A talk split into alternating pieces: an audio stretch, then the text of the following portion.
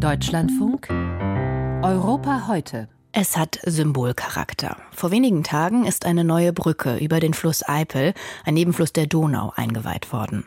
Und damit der inzwischen 40. Grenzübergang zwischen Ungarn und der Slowakei. Nicht nur ganz praktisch vor Ort, sondern auch auf der politischen Ebene wollen die beiden Nachbarländer Brücken bauen. Am Dienstag haben sich der slowakische Ministerpräsident, der Linkspopulist Robert Fico von der Smer-Partei und Viktor Orban in Budapest getroffen. Die Beziehungen seien so gut wie nie, erklärte Orban. Was bedeutet dieses neue Bündnis für die Dynamik in der EU, wo Ungarn bislang immer wieder als Quertreiber auffiel? Darüber spreche ich jetzt genauer mit unserer Slowakei-Korrespondentin Marianne Allweis. Frau Allweis, Ungarn beschäftigt diese Woche die Abgeordneten des EU-Parlaments. Sie kritisieren, dass Ungarn trotz unzureichender Reformen in den Punkto Rechtsstaatlichkeit Fördergelder von der EU erhalten hat. Wo steht da die Slowakei bei dieser Frage? Bei seinem Amtsantritt in Ungarn hat sich Robert Fico bei vielen Fragen hinter Viktor Orban gestellt, unter anderem auch bei der EU-Kritik an der Rechtsstaatlichkeit in Ungarn. Er wolle Ungarn bei diesen Fragen unterstützen, hat er betont. Ob es aber jemals zu so einem Schwur kommt über den berühmten Artikel 7 des Lissabon-Vertrags, also darüber, ob Ungarn dauerhaft und schwerwiegend EU-Recht bricht, was dann einstimmig sein müsste, das steht in den Sternen. Eine Rückversicherung aber hätte Orban hier und die kann auch Fico wiederum von Orban gut gebrauchen, denn Fico steht vor einem einem ähnlichen Battle mit Brüssel. Gestern hat das Europaparlament in einer Resolution auch die slowakischen Pläne im Justizbereich kritisiert. Da geht es um Änderungen im Strafrecht, auch darum, eine Sonderstaatsanwaltschaft für besonders schwere Fälle abzuschaffen, die auch gegen Fico, gegen seine Getreuen auch ermittelt hat oder ermittelt. Und Fico weiß genau, dass ihm durch so eine Auseinandersetzung wichtige EU-Gelder verloren gehen könnten, wenn er wirklich ganz in die Fußstapfen von Orban tritt. Aber anders als Orban hat er daheim keine Zweidrittelmehrheit dafür. Nun haben ja Ungarn und die Slowakei in der Vergangenheit eigentlich schon eher ein konfliktbehaftetes Verhältnis gepflegt. Es gab zum Beispiel Streit zum Umgang mit der relativ großen Anzahl ethnischer Ungarn, die in der Slowakei leben. Jetzt gibt es diese Annäherung von Fico und Orban. Inwiefern basieren die Beziehungen zwischen den beiden Ländern auch wirklich auf diesen beiden Personen? Fico und Orban haben daran erinnert, dass sie schon lange eine Special Relationship pflegen. Seit 2012 haben sie sich 33 Mal getroffen, obwohl der eine aus dem linken Lager kommt, Fico, der andere aus dem rechten Orban.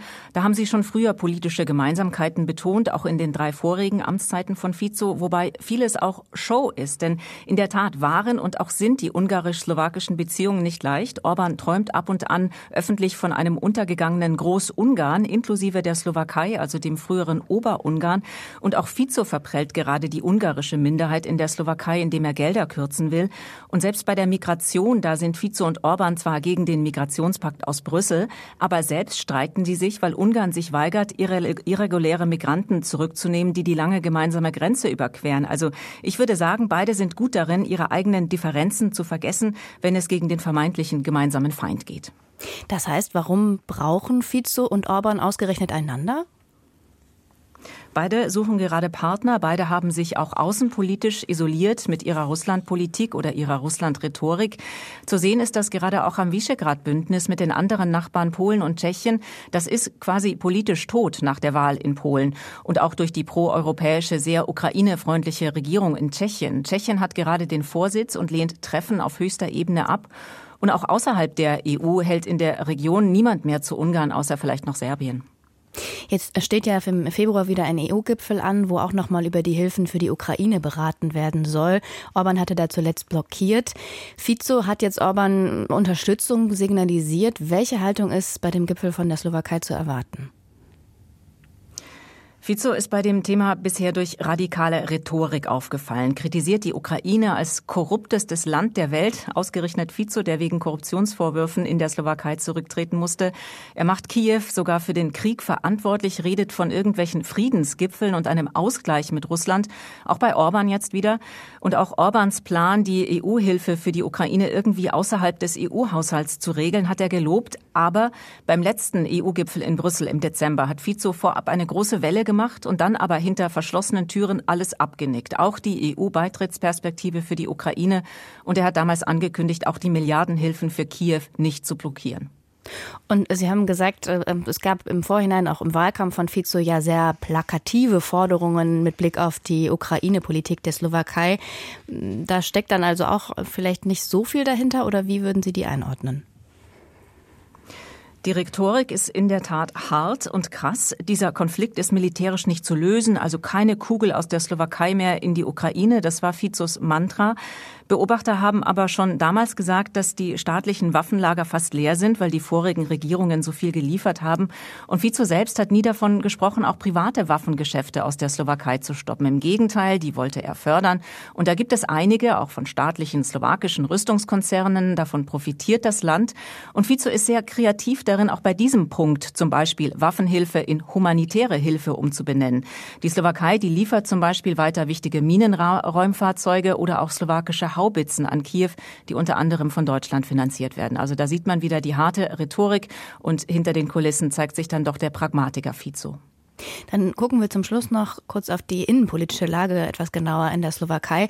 Da finden im März die Präsidentschaftswahlen statt. Da könnte der bisherige Parlamentspräsident und Vizeunterstützer Peter Pellegrini gewinnen. Gleichzeitig gibt es auch immer wieder größere Proteste gerade gegen die Regierung. Wie steht Robert Fico also innenpolitisch da? Die Lage ist für ihn auf jeden Fall schwieriger geworden. Er hat im Herbst klar gewonnen, aber die Opposition, die proeuropäische, ist auch stark geworden. Das Land ist also deutlich gespalten. Die Kritik ist laut, auch an Fizos Plänen, zum Beispiel den öffentlich-rechtlichen Rundfunk umzubauen oder kritische Medien und NGOs zu behindern. Heute Abend sollen wieder Proteste stattfinden, zum fünften Mal, zuletzt mit 20.000 Slowakinnen und Slowaken im ganzen Land. Seit Dezember, seit der angekündigten Reformpläne im Strafrecht. Im Parlament hat die Opposition diese Reform schon verzögert zögern können. Und nach der Kritik aus dem Europaparlament gestern hat Parlamentspräsident Peter Pellegrini angedeutet, dass die Regierung die Änderungen irgendwie auch noch abmildern mhm. könnte.